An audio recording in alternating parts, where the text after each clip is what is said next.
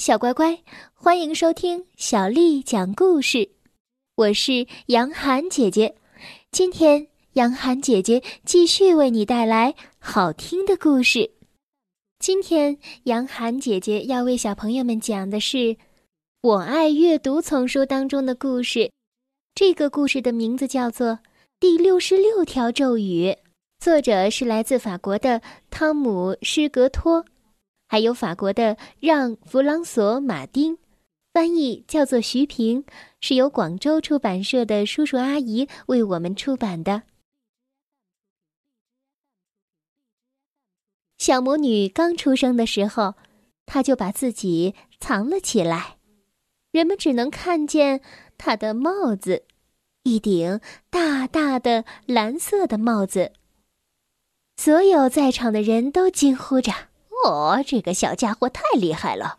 哦，对呀，绝对有本事！哦，真像他的妈妈。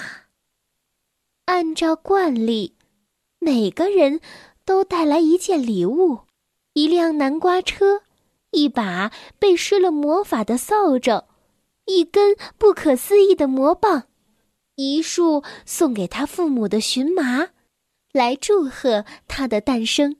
这是他们的传统。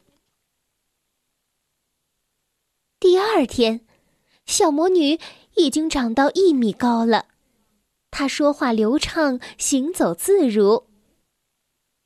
魔法师家的小孩都长得很快，到了该去魔法学校上学的时候了。在家里，女魔法师们对她说。哦，你将会发现魔法学校里很有趣。你会有一大群的伙伴，你能学会魔法咒语，你能学会在天空中飞翔，你能学会给猫变颜色，你可以学到许许多多的本领，成千上万种的本领。小魔女很想学习飞翔的本领，很想学会魔法咒语。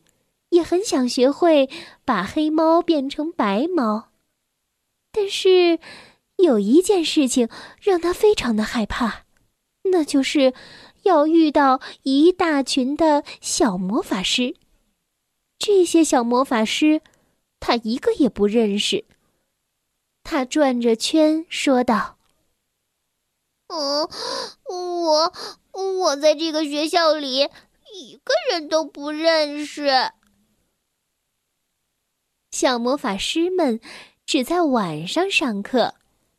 这天晚上，小魔女走进了魔法学校。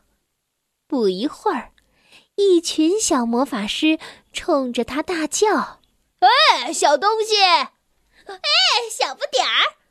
呃，你的帽子也未必太大了吧？”哈哈哈哈小魔女一点儿也不喜欢他们。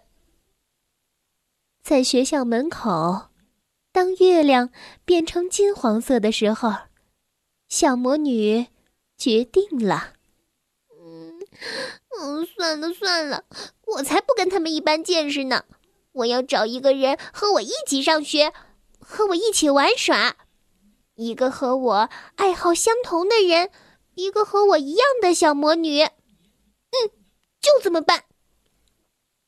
但是。”怎样找到这样的一个小魔女呢？回到家里，小魔女坐在昏暗的角落里，翻着厚厚的魔法书。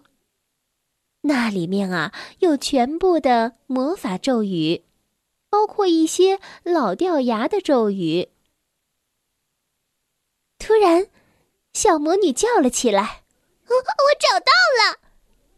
这就是第六十六条咒语。只要站在镜子前，做一个鬼脸，必须是真正难看的鬼脸，同时说着“不用担心，变成两个就是这么容易。”小魔女照着书上写的做了，马上镜子开始微微颤抖。然后扭动起来，最后是闪闪发光。一个戴着蓝色的帽子、跟她一模一样的小魔女从镜子里走了出来。她高兴地跳了出来。小魔女想：“哦，终于显灵了！”她拍了一下自己的脑门，这不是在做梦。就在这时，那个小魔女也像她一样，拍了一下自己的脑门。小魔女为自己能解决烦恼而感到自豪。现在她不再孤独了，她有了一个伙伴。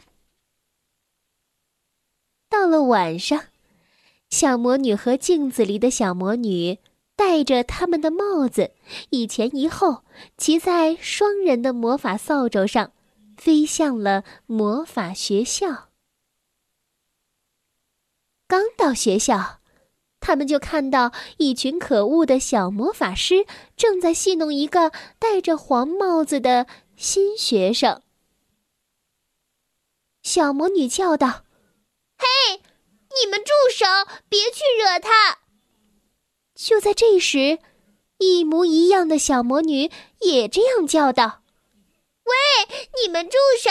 别去惹他。”这伙人的头冷笑道：“啊，你们这帮小不点儿，回去找你们的妈妈吧。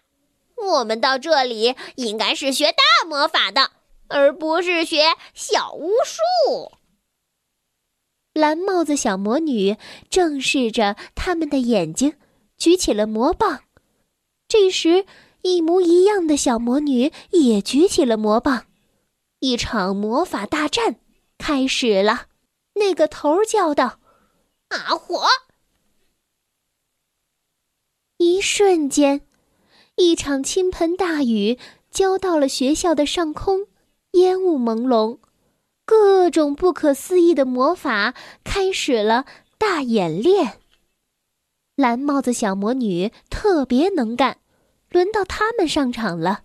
他俩心花怒放，他们把第一个小魔法师变成了蜥蜴，把第二个小魔法师变成了奶油蛋糕，把第三个小魔法师变成了细绳子。经过了几个回合的战斗。蓝帽子小魔女取得了胜利。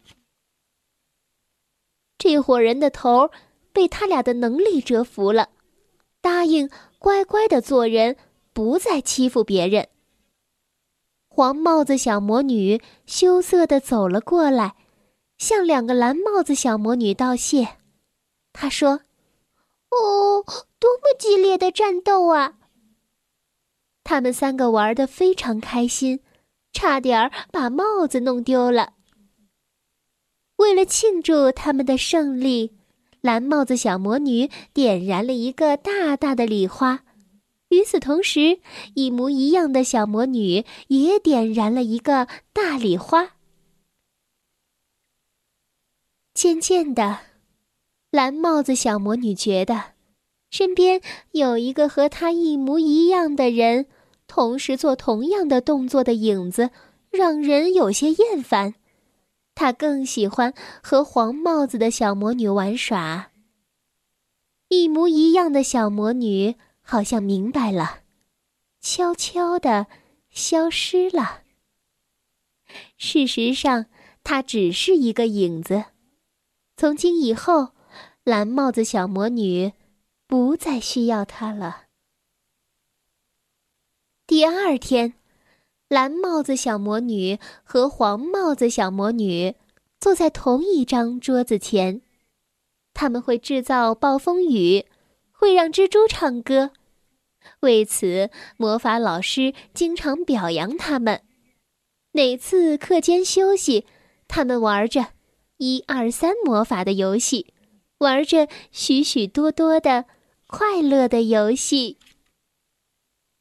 这就是第六十六条咒语的故事。小朋友们，你们知道故事当中的第六十六条咒语是什么吗？小乖乖，今天的故事就为你讲到这儿了。如果你想听到更多的中文或者是英文的原版故事，欢迎添加小丽的微信公众账号“爱读童书妈妈小丽”。接下来又到了我们读诗的时间了。今天为你读的是《莲花坞》，作者王维。莲花坞，王维。日日采莲去，洲长多暮归。弄篙莫溅水，畏湿红莲衣。莲花坞，王维。日日采莲去，洲长多暮归。弄篙莫溅水。为湿红莲衣，莲花坞，王维。日日采莲去，洲长多暮归。弄篙莫溅水，畏湿红莲衣。